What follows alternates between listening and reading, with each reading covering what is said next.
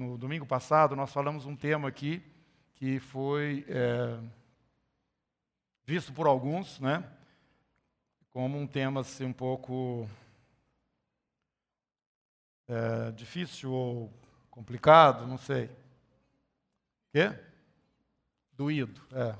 Talvez essa palavra seja melhor. E, e por parte, por, da minha parte, talvez de vários outros irmãos, é, houve uma certa insensibilidade aos olhos de alguns pela maneira como o tema foi tratado. Eu quero oficialmente pedir perdão àquelas irmãs que se sentiram ofendidas no momento em que algumas brincadeiras ocorreram, mas nós entendemos, eu não estou me justificando, estou só explicando, que nós somos uma família e a família tem uma certa liberdade, mas às vezes você pula ou passa um pouquinho, né? Porque você não viu ali a linha. Mas eu gostaria de dizer que é, nós não pretendemos isso hora nenhuma, mas o desejo nosso é que todos aqui saibam que estão em casa, esta é a sua família. Se por acaso alguma coisa está acontecendo aqui que você não está conseguindo digerir direito, a Bíblia nos ensina a seguinte forma: Jesus fala, se o teu irmão pecar contra ti, vai procura ele, só, sozinho. Não comenta, não conversa, não fala nada com ninguém. Estou aproveitando para estender um pouquinho mais viu, o assunto, porque isso é uma questão da nossa vivência como família. Se o seu irmão pecar contra ti, não fala com ninguém. Ninguém. Porque se você falar com outra pessoa que não seja ele, você já está dando oportunidade ao nosso adversário criar divisões no nosso meio. E é o que ele mais sabe fazer. Né? Eu costumo falar que todo o, o, é, o, o que, que o, o inferno tem de recurso, ele usa 99% desse recurso para dividir a igreja. Um reino dividido, o que, que acontece? Ele sabe disso. Ele sabe que a força está aqui. Ele sabe que o Senhor está no meio do seu povo. Ele sabe que não tem como prevalecer contra o Senhor. Mas, lembram de, de, de Labão? Labão não. É o outro. Balão. Isso mesmo. É um ão, né? É o Balaão. O Balaão sabia que não podia fazer nada contra o povo de Deus, profetizar contra ele, nem satisfazer o, o desejo daqueles que o alugaram, né? Para que ele amaldiçoasse o povo de Israel. Não podia fazer isso. Mas depois, quando dá na saída, ele virou e falou assim: Mas eu sei alguma coisa que eu vou dizer para vocês, vocês não contam para ninguém, não, tá? Mas você faz isso, isso, isso, isso, que vocês vão começar a criar um problema sério para esse povo. E o povo de Israel, quando encontrou Balaão, num momento futuro, ele morreu, né? foi morto. Mas lá no Apocalipse aparece a doutrina de Balaão. Então, meus irmãos, nós temos que vigiar. Isso aí é uma forma do inimigo criar, então, contenda entre os irmãos. Não vá procurar pessoas para o seu partido, ou para a sua opinião, ou para o seu pensamento. Vai na direção do seu irmão. Ah, mas eu não consigo confrontar. Então começa a orar, jejuar, pedir a Deus para te ajudar e vai e conversa com ele, porque não tem outra opção. É o que eu digo também, para nós cristãos, nós não temos opção a não ser perdoar. Tem alguma opção na Bíblia que, que te, te, alivie dessa responsabilidade de perdoar a pessoa que te ofende quando ela chega diante de você e pede perdão? Existe? Pois é. Então nós não temos outro caminho também. Se o irmão pecou contra ti, vai você sozinho conversar com ele. Agora, se você for mal recebido, ou se você não for ouvido, aí então você pega um outro irmão e vai junto de testemunha para aquele momento em que você vai conversar com ele novamente. Se ele não te escutou, aí presbitério, os diáconos, as autoridades da igreja serão então chamados para resolver essa questão. Ficou claro os três passos? Primeiro você sozinho, depois você com alguém, terceiro, essa pessoa então ela é confrontada pelas autoridades que Deus estabeleceu naquele lugar. Simples assim. Tá bom? Na nossa família, resolve dessa forma. Eu então abri esse espaço, mas voltando aonde eu estava, eu quero dizer a, a todas as pessoas aqui do, Ministério da Comunidade, meus irmãos, esse gabinete pastoral que está ali escrito ainda, né, com papel, estão todo aberto, disponível, todos nós somos disponíveis aqui, não tem ninguém difícil nesse ministério. Você conversa com qualquer pessoa aqui, viu? Então não fique fazendo aquela barreira, aquele negócio, como é que eu vou fazer para chegar lá, para conversar com o pastor. Nós tivemos um problema aqui na comunidade que passou seis meses, porque o irmão não tinha coragem de chegar e conversar comigo. Isso é um absurdo. Isso é um absurdo. Eu tô, posso falar por mim e também pelos meus colegas, que nós já temos vivência suficiente para escutar coisas desagradáveis, escutar coisas agradáveis, escutar o que for, tá? Na liberdade também de compartilhar aquilo que nós entendemos na nossa experiência com o Senhor e de, vida também, para passar, para edificar e conduzir esse rebanho que nós temos responsabilidade diante de Deus para com ele. Amém? Isso, então dá um sorriso para o pastor aqui. Amém. Eu amo vocês demais também. Olha aqui, irmãos, então nós vamos para o capítulo 15 de 1 Coríntios. Mas eu ainda vou fazer uma, uma observação aqui dos capítulos anteriores nesse tema que foi doído, né? Da semana passada.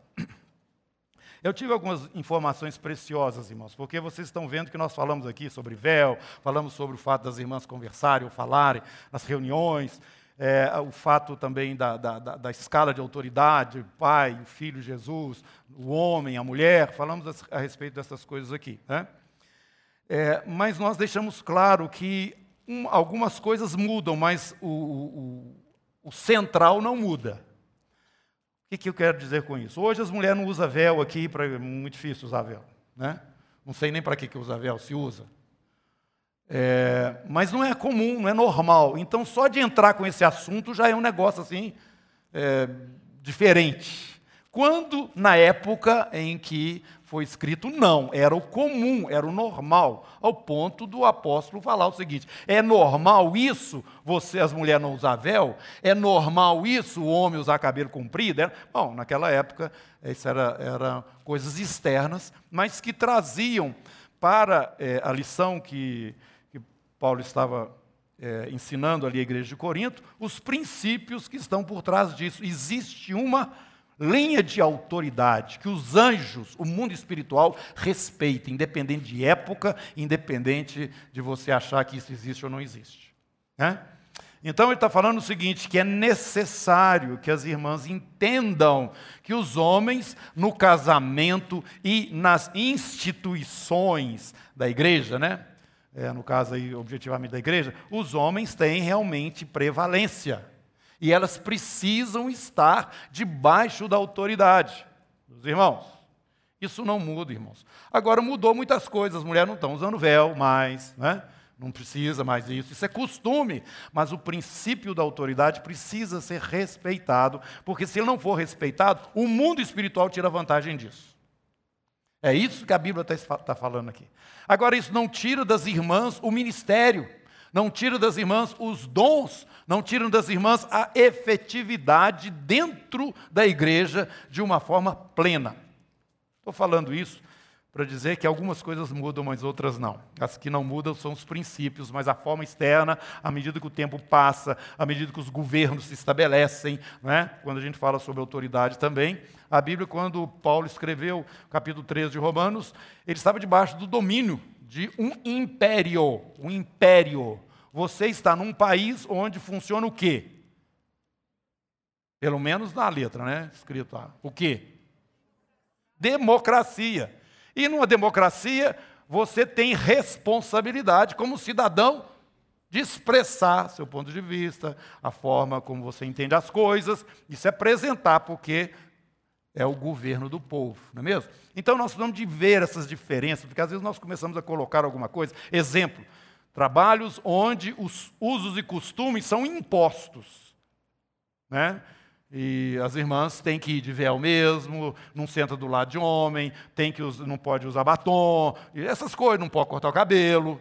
Costumes são, são coisas definidas em alguns ministérios. Tudo bem, os irmãos entendem que deve ser assim, que eles façam assim, mas nós não entendemos dessa forma. Agora, o princípio continua. Tem autoridade. Essas coisas externas mostravam aquilo que é o princípio interior. Que Deus está sentado no seu alto sublime trono, abaixo dele vem a pessoa de Jesus, debaixo da pessoa de Jesus vem o homem, e debaixo do homem vem a mulher, e a família então é estabelecida e constituída. Respeite a ordem. Jesus não é maior do que o Pai, nem o Pai não é maior do que o Filho, nem o Espírito Santo é maior do que os dois. Eles, os três são um. mas existe uma ordem na manifestação das coisas. Primeiro Deus criou o homem, o, o, argumento do apóstolo, criou o homem, e do homem tirou a mulher e disse: aqui tem uma ajudadora. Vocês dois vão caminhar na mesma direção. Mas existe ordem. Todo grupo precisa de ter liderança, irmãos. Todo grupo, até de bicho. Tem um bicho lá que puxa os outros, não é? Que vai na frente, os outros vão atrás. Tem, tem que ter. Por isso nós temos de respeitar a ordem. Isso não significa ser maior nem ser menor. É para funcionar. Porque não tem jeito de ter duas cabeças dentro de uma mesma família, não tem jeito de ter duas cabeças dentro do mesmo ministério, e nós precisamos, entendendo isso, caminhar cooperando uns com os outros.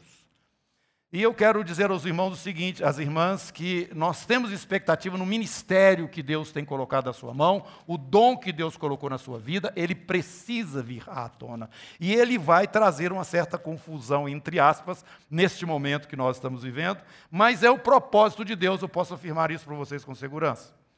Da mesma forma como aconteceu na história de Israel, um período onde Israel estava sem liderança praticamente absoluta, Deus levanta outros que não são da tribo escolhida para estarem à frente da nação.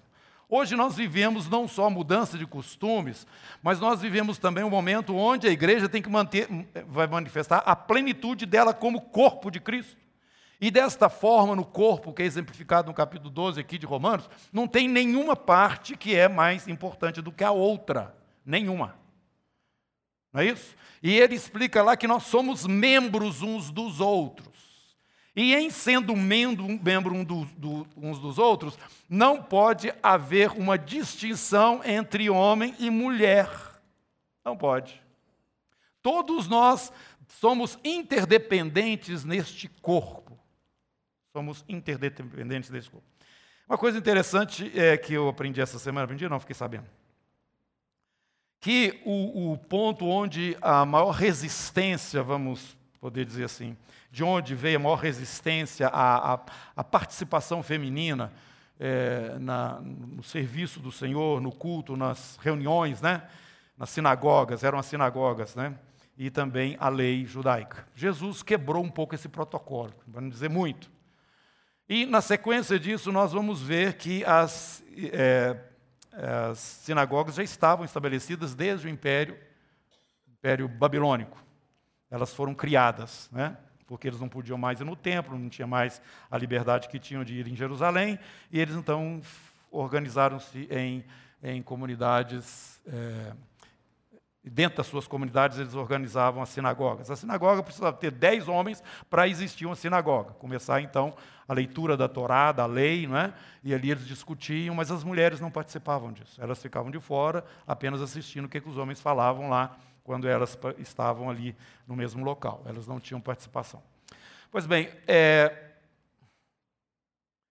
eu fui informado que, atualmente, o grupo mais radical dos judeus, os judeus ortodoxos, eles já têm entre eles rabinas, isto em Israel.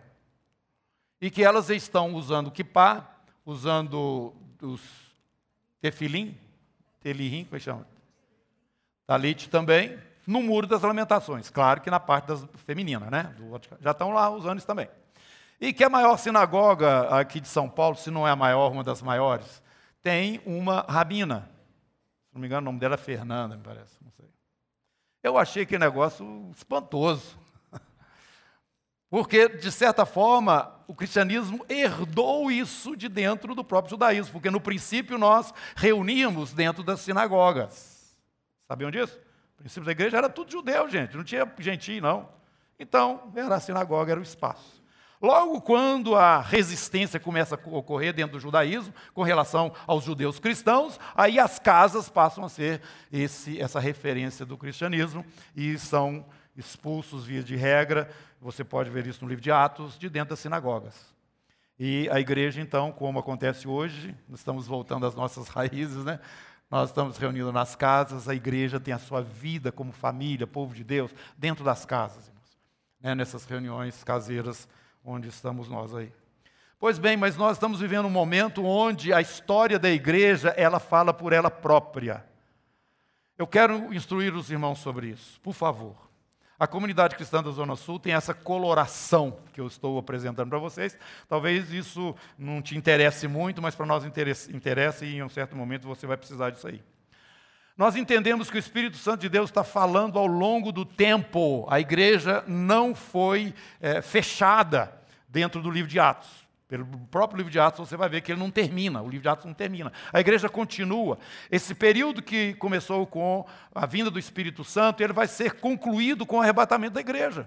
Esse é o período que nós chamamos de período da graça, o período para os gentios, onde a plenitude dos gentios ainda há de ocorrer. Que plenitude é essa? Que todos, as, todas as, as etnias da terra sejam abençoadas com a mensagem do Evangelho. Mensagem simples: Deus se tornou carne em certo momento da história do homem, se introduziu na história do homem dessa forma, e ele se entregou diante do Pai, diante do mundo espiritual, como uma oferta para tirar de sobre a humanidade, de uma forma geral, esta culpa que veio desde os nossos antepassados e permanece sobre todos os homens. E não adianta você culpar o Adão, porque todos pecaram. Então você pode até não entender direito isso, mas isso é para Deus. Aquele sacrifício ali na cruz foi para Deus. O próprio Deus que planejou assim. Quando o homem pecou lá no Éden, ele falou para a mulher lá: ó, o descendente seu vai esmagar a cabeça da serpente. Vai chegar um momento em que essa situação vai ser resolvida. E ele então traz através da lei uma forma de guardar esse povo até que a solução final chega. Ele coloca dentro da lei o sacrifício para que todos entendam que é necessário o sangue. O pecado, ele tem que ser pago. Deus assume isso no nosso lugar, irmãos. Você entendendo isso ou não entendendo, não interessa. Isso interessa para Deus. Que Ele nos ama a tal ponto, Jesus vai explicando. Ele te ama a tal ponto que Ele mandou o filho dele. Mas para que Ele mandou o filho dele? Porque você nunca ia poder estar na presença dele e gozar a vida eterna com Ele se não fosse dessa forma. Então eu desci do céu, bom mestre, eu não sou bom não, bom é o Pai. Claro Jesus falou, não, eu não sou bom. Jesus só, só, corrigiu ele. Bom é o Pai. Eu estou aqui por causa dele. Ele me mandou aqui e eu concordei, porque eu não suporto ver o meu Pai amando tanto você e você indo para o inferno. Eu vim aqui resolver esse problema para você. É isso. Aquele que não conheceu o pecado, Deus o fez pecado, para que nele fôssemos feitos justiça para Deus. Agora tem irmão que gosta, é, recebeu a graça, mas gosta de sofrer, né? Ele, então ele pega um martelo e fica se flagelando, não, eu tenho que pagar meus pecados, eu tenho que fazer, tudo bem, irmão, você pode gastar o resto da sua vida aí, fazendo promessa e fazendo as coisas, mas isso não resolve nada em termos de salvação. Já existe uma prova natural, já foi falado aqui, né? Você tem que negar você mesmo para viver uma vida plena no Senhor. Já foi lido aqui, Jesus falou. É necessário isso. Agora, a sua salvação, o seu direito de entrar na glória, já foi resolvido em Cristo Jesus. Basta que você tenha Ele como seu Senhor e o seu Salvador. Você creia que Ele morreu e ressuscitou dentre os mortos. Aí relaxa, solta o cabo da nau. Aí você pode falar: Ele é o meu pastor, eu não vou ter falta de coisa alguma. Irmãos, nós temos que descansar porque esse é o fundamento da nossa fé, esse é o fundamento da igreja. Isso não existe no judaísmo, não existe na antiga aliança. Aquela só apontava para isso que está acontecendo com você e comigo hoje, e que não está limitado a Israel, isso é para o mundo inteiro. Aliás, ele veio para os seus e os seus não receberam, mas a todos quantos o receberam, deu-lhes o poder de serem feitos filhos. Filhos. Filhos apresenta-te diante do seu Deus, chamando ele de Pai. Ah, por favor, aprenda isso. Isso para ele é importante. Que você o reconheça como Pai e não apenas como Deus. O Senhor é Deus para todo mundo, Deus, eu não consigo nem imaginar a dimensão do Senhor, mas quando eu falo Pai, o Senhor fica restrito à minha existência, à minha percepção, a quem eu sou e à forma como eu entendo as coisas. Meus irmãos, isso é bom demais. Fala um aleluia aí. Glória a Jesus, Deus é bom demais. Oi? Isso. Ele ensinando os discípulos, né? Pai nosso que estás no céu, santificado seja o teu nome. Venha o teu reino e seja feita a tua vontade aqui, nesse lugar, na sua, na minha vida, assim como acontece lá nos céus. Bom, então eu estou terminando falando que nós esperamos o funcionamento do seu dom, viu, irmã, em plenitude, né? porque isso é uma das coisas relacionadas ao corpo de Cristo. E isso não tem nada fora da Bíblia, nem do propósito, sendo nós uma família. Basta que você entenda e, e, e responda essa linha de autoridade que o Senhor colocou. E fique à vontade para fluir, porque nesse ministério você tem cobertura as pastoras que estão aqui, as irmãs que têm dom de profecia, tem, é, todas as irmãs estão cobertas, nós as abençoamos para que elas fluam, fluam nos dons que o Senhor tem dado a elas, viu? A partir da liderança aqui, que é o presbitério. Capítulo 15, então, tem um tema que eu gosto demais dele, demais. porque esse tema, ele é o tema é, casado, que está casado com esse assunto que é a vinda de Jesus, a manifestação do reino dele aqui na terra, viu? Está totalmente entrosado. E é um assunto que muitas vezes os irmãos não conseguem entender direito. Porque eu vou dar um exemplo aqui. Porque para que ressuscitar? Que história é essa de ressuscitar? Se é que se eu morrer, se eu morro agora estando em Cristo, eu já vou para a glória. Vou estar com Jesus. Para que de ficar ressuscitando? O que, que é isso? Não, nós já estamos com Jesus, já estamos lá no céu com o Senhor.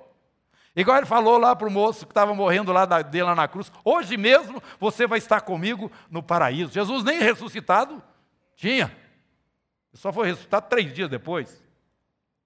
Muito menos o moço que deve estar lá até hoje, né? Enterrado lá até hoje. Isso é alguma coisa que às vezes não casa bem dentro da mente da gente. E na hora que você vai ensinar sobre profecias, as pessoas começam a embolar isso aí. Primeiro lugar, eu quero dizer que no Antigo Testamento, essa é uma palavra que Isaías e também Daniel falam a respeito dela, mas não falam com muita, muita clareza. Muita clareza que eu digo, não desenvolve o assunto. Viu? E essa situação na antiga aliança era tão complicada que no tempo de Jesus haviam dois grupos de judeus radicais, daqueles ortodoxos, mas que um não batia com o outro de jeito nenhum, que eram os fariseus e os saduceus. E o ponto de divergência deles estava exatamente na ressurreição. O fariseu cria que as pessoas ressuscitariam no último dia, ou no dia, num dia lá na frente. Os saduceus não acreditavam nisso de maneira alguma. Isso não existe, isso não vai acontecer. E eles então chocavam ali nas suas discussões. Jesus foi confrontado pelos saduceus nessa questão. O ponto de vista de Jesus era do fariseu, não era do saduceu, é bom dizer isso. E Jesus amplificou um pouco mais a visão a respeito da ressurreição. Mas antes dele falar sobre isso, ele disse o seguinte: que chegaria um dia em que aqueles que estavam mortos, sepultados, ouviriam a sua voz e sairiam do túmulo. Sairiam do túmulo viu? Vai ouvir a voz dele e vai sair do túmulo. Uns para o juízo eterno, outros para a glória com Deus. Tá? João capítulo 5, se não me engano, ou 6. Jesus fala isso claramente. Mas também Jesus não amplia muito isso, esse assunto. Chega um momento em que acontece que ele encontra os saduceus com ele, e o saduceu fala para ele: Olha, nós vamos contar uma história para o senhor, depois o senhor responde a pergunta nossa. A história é o seguinte: que tinha um sujeito que casou e tal, e, e morreu antes de ter filho. E a lei diz que o irmão, né, é, mais velho, o mais, pro, mais velho, né, deveria então casar com a viúva para que é, para suscitar filhos, para que eles tivessem descendentes, que a casa daquele homem não desaparecesse em Israel, né, para que ele tivesse filho. Pois bem, então ele casou com, ela casou com o outro, o outro morreu também, sem ter filhos. Eram sete filhos. Aí ele foi repetindo a história: morreu o outro, morreu o outro, morreu o outro, morreu o outro, morreu outro. E ela não teve filho. Se bem que com o último não tinha importância, não, né? Podia ter filho. Mas na ressurreição, se é que tem isso, ela vai ser marido de quem? Ah, Jesus, agora você me responde. Ou, oh, desculpa, esposa de quem? esposa de quem? Ela vai ser esposa de, de qual deles? Jesus falou para eles uma coisa, gente, que jogou eles no chão. Vocês não conhecem as Escrituras e nem o poder de Deus. Uai, falando isso para Saduceu, eu ouvi dizer que o Saduceu sabia o Pentateuco de cor. Vocês ficam falando aí Deus de Abraão, Isaac e Jacó, vocês não sabem nada disso. Ele não é Deus de morto, não, ele é Deus de vivo. São vivos. E Jesus então explica que na ressurreição não tem mais essa, essa, esse problema do gênero, né? De macho e fêmea. Não tem mais isso. Porque não haverá reprodução. Não vai ter mais reprodução. Então, não tem problema nenhum, porque ela não vai casar, vai ser de nenhum deles. o corpo que vocês vão ganhar, ou que nós ganhamos da ressurreição, ele não é um corpo sexuado. É como os dos anjos. Eles não têm sexo. Você sabia disso? Mas para que esse negócio, gente? Nós já vamos para o céu mesmo. Essa semana eu tive uma experiência maravilhosa. O Senhor falando no meu coração. Duas figuras importantíssimas partiram. Uma delas, de conhecimento nacional, o, nosso jornalista Boechat, né? Ricardo Boechat, foi embora, partiu. O Brasil inteiro acompanhou o que, que aconteceu, porque era um homem muito conhecido, né? Mas partiu também na sexta-feira uma pessoa aqui desse ministério que eu acho que a maioria aqui não conhece. Quem conhece a Maria do Carmo, esposa do Tony? Levanta a mão. Está vendo? Poucas pessoas conhecem ela partiu para o Senhor sexta-feira. Nem aqui mesmo, no nosso próprio meio, ela é tão conhecida assim. Mais duas pessoas impressionantes. Quando a gente passa para o outro lado, a coisa muda totalmente de figura, não é mesmo?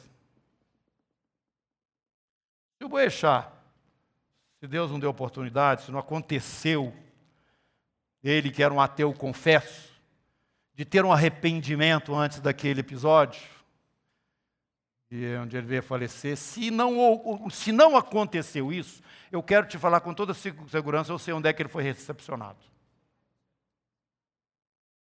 Quem veio buscar ele não foram os anjos, não, foram os demônios mesmo. Ele foi para o inferno. Tem que falar assim, porque parece que isso é conta de carochinha, esse negócio de inferno, né? Não é não. Aliás, antes de morrer, ele falou que já conhecia o inferno. Que só acreditava, inclusive, era no inferno, que no céu não, não, não acreditava. Mas, por conta de uma experiência de vida muito dolorosa que ele teve. Mas eu quero dizer para você o seguinte, gente: eu sou o caminho, sou a verdade e a vida. Ninguém vem ao Pai a não ser por mim. Então eu sinto dizer isso. Mas ele foi para o inferno se ele não se arrependeu antes de morrer. Em contrapartida, a nossa irmã desconhecida, chamada Maria do Carmo, estava lá na casa dela, quando chegaram, olharam, ah, ela não está mais aqui. Ela partiu.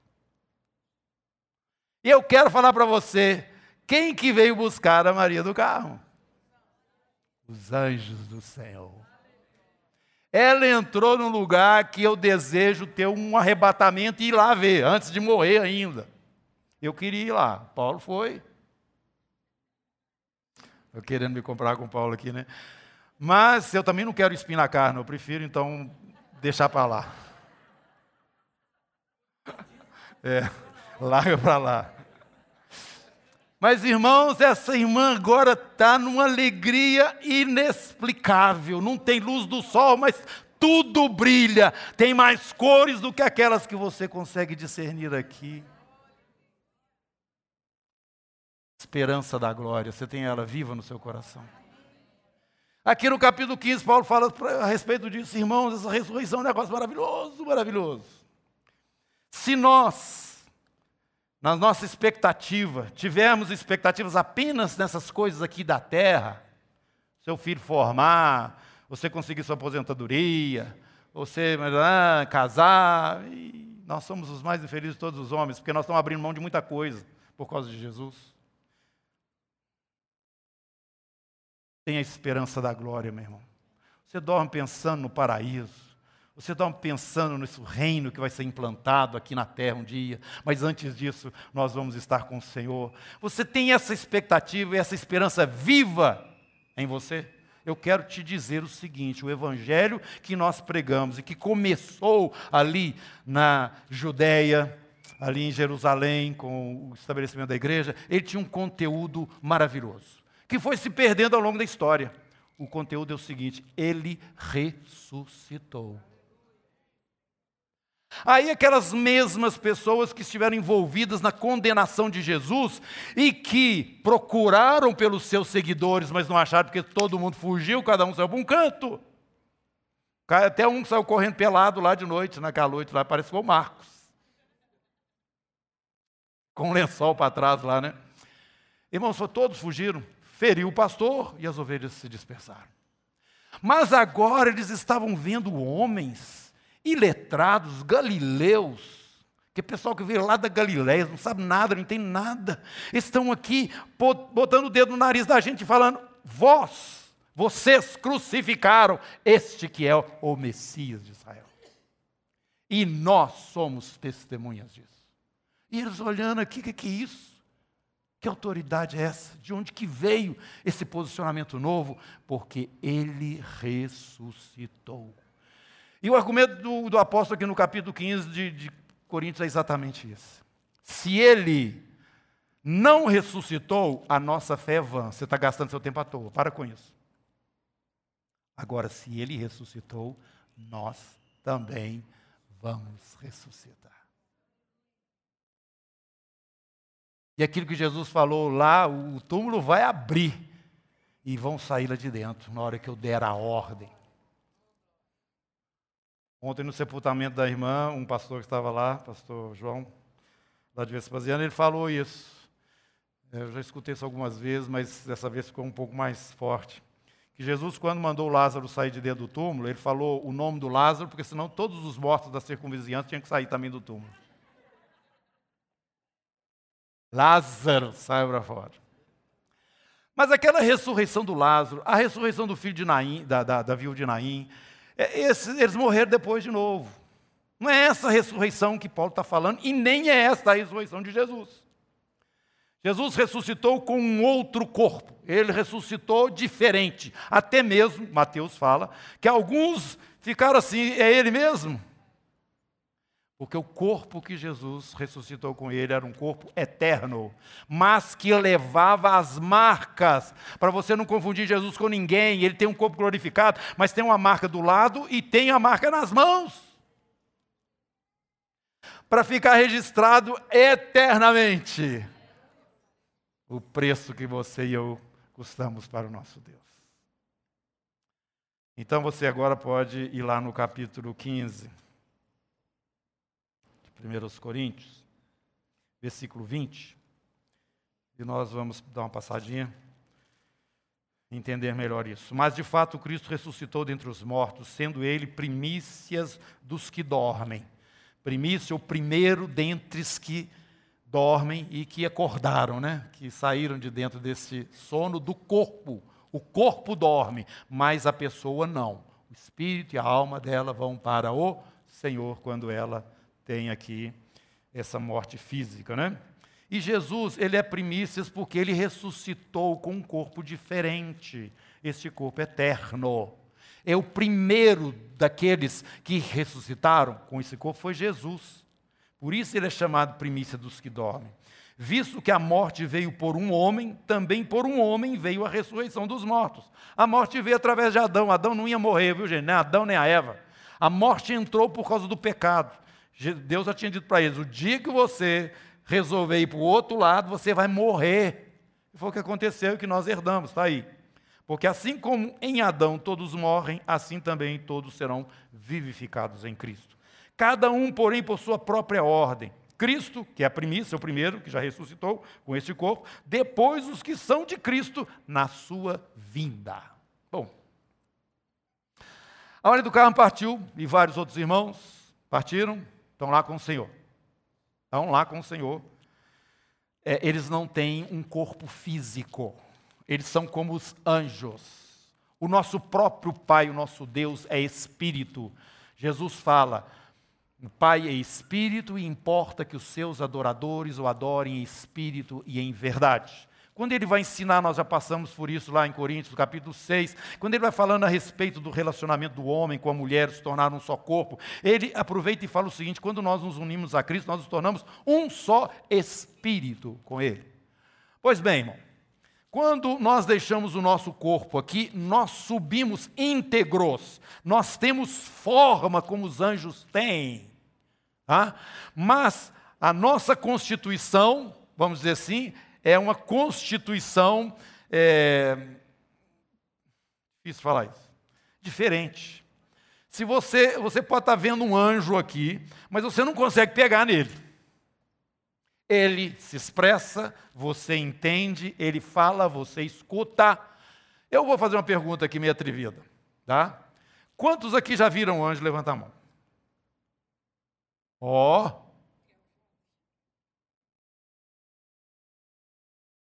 Não, não é claro, não. Tem gente que viu que não foi como se fosse uma pessoa. Ah, depois que você entendeu, cara. Ah. Mas eu estou. Eu nunca vi, gente, vou dizer uma coisa. Eu nunca vi anjo. Eu sei que eles existem, estou vendo eles funcionar o tempo todo. Eu percebo. Porque eles são ministros de Deus a nosso favor. Eles estão abrindo caminho e bloqueando a ação de demônios na sua vida que você não tem ideia. Eles estão em ação. O mundo espiritual ele é hiperativo. Nós funcionamos de uma forma prática dentro dele, um, uma fração muito pequena. Jesus fala o seguinte: olha, eu estou enviando vocês para o meio de lobos. Mas eu quero que vocês saibam do seguinte: não precisa ter medo, não. Vocês precisam ser simples e prudentes, porque o pastor sou eu, e o pastor toma conta das ovelhas. Pai, não rogo que os tires do mundo, mas que os livre do mal. Então, essa é a ação espiritual do nosso Deus a nosso favor. Agora, tem uma parcela que Deus não entra, não, sabe, gente? E que nós sofremos por não saber disso. Qual é a parcela que Deus não entra, não entra? É aquela onde nós temos que desenvolver as nossas aptidões espirituais tá? para ter então trânsito livre para continuar andando, porque senão o diabo vai atrapalhar você de todo jeito. Presta atenção num animalzinho. Você vê lá os cachorrinhos, uma ninhada de cachorro, de bicho lá qualquer.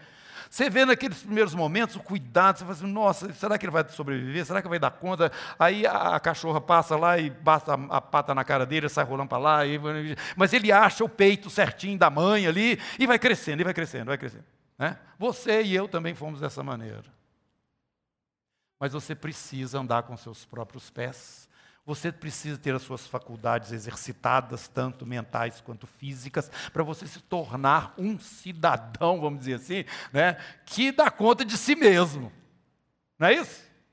Espiritualmente é a mesma coisa, meu irmão. Você aceitou Jesus como seu Salvador?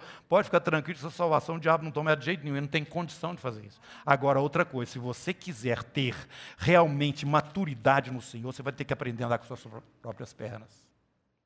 É nesse espaço que o inimigo vai te dar um tapa na sua cabeça ali, vai fazer você virar para lá. Aí até um momento você vai, opa, peraí, eu não estou aguentando esse trem não, está acontecendo um negócio errado. Jesus, o que, que eu faço? Aí Jesus vai você, repreende ele, manda ele embora. Bana aí o negócio que essas moscas vão embora. E nós então vamos aprendendo como uma criança, como um animalzinho pequenininho, a entrar nessa nesse espaço de adulto com as nossas funções exercitadas.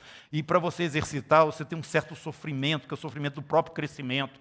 O crescimento também dói, viu, gente? Tem gente que cresce muito depressa fica com a junta dolorida. Vocês sabiam disso? Pois é. Então, esse é o espaço onde Deus quer que você esteja atuando sempre, para que o caminho seja aberto e para que você caminhe, porque Ele não vai fazer mais do que está fazendo, viu? É, e agora é obra sua aí também para as coisas acontecerem de acordo com o planejado dele na sua vida. Mas nós estamos falando a respeito da ressurreição. E versículo 24 nos fala que depois dessa ressurreição, que vai terminar, terminar não, vai acontecer no caso da igreja, né, na vinda de Jesus, então virá o fim. Depois dessa ressurreição, então é que vem o fim. Aí está escrito o seguinte: quando ele, quando ele entregar o reino, Jesus entregar o reino ao Deus e Pai, quando houver destruído todo o principado, bem como toda potestade e poder, porque convém que ele reine até que haja posto todos os inimigos debaixo dos pés. Essa é a ação que está acontecendo no mundo espiritual e natural também, né? que vai culminar com a implantação do reino de Deus na terra. O último inimigo a ser destruído é a morte, porque todas as coisas sujeitou debaixo dos pés, e quando diz que todas estão sujeitas, certamente exclui aquele que tudo lhe subordinou, que é a pessoa do Pai que subordinou todas as coisas ao Filho, e depois que toda a criação e todos estiverem já subordinados a Cristo, todo joelho se dobrará, toda língua confessará que Jesus Cristo é o Senhor. Se hoje você não faz isso espontaneamente por reconhecimento e por revelação de Deus, e você é uma daquelas pessoas que resistem a Deus, ou resistem a Jesus, vai chegar o dia que o seu joelhinho vai dobrar na presença dele, porque não tem outro Senhor, não, é só Ele mesmo. Aqueles que estão esperando um outro vão ser decepcionados porque vão saber que é ele mesmo, como é o caso do povo de Israel, aqueles que não creem que Jesus é o Messias. Então, meus irmãos, ele é o Senhor. Ele é o princípio da criação de Deus. Ele é o primeiro dentre os que ressuscitaram com esse corpo glorificado. E nossos que somos dele, o povo dele, quando ele voltar para nos encontrar, nós vamos passar por esse mesmo processo que ele passou. Aqueles irmãos que já estão com ele, mas que cujos corpos estão aqui na terra, terão seus corpos de volta transformados. Por isso que o túmulo tem que abrir e vai sair lá de dentro corpo, os corpos dessas pessoas. Mas como que isso acontece? No momento que Jesus está voltando com eles, eles vêm até o lugar onde eles foram sepultados, e de lá eles saem com o corpo glorificado. Não me pergunta sobre, sobre como é que chama esse de queimar o corpo, é o queimação. Não me pergunta do que separou, foi no, no mar e os peixes comeram e desapareceram tudo. Não me pergunta não. Pronto, tá? Já resolvi esse problema da sua pergunta. Agora, que todos vão ressuscitar e vão sair dos lugares onde eles foram depositados? Sim. É isso que a Bíblia explica. Jesus falou. E nós vamos encontrar com Jesus. Mas peraí, a turma que não, que não morreu. A turma que o corpo não está dormindo. Capítulo 15, versículo 50.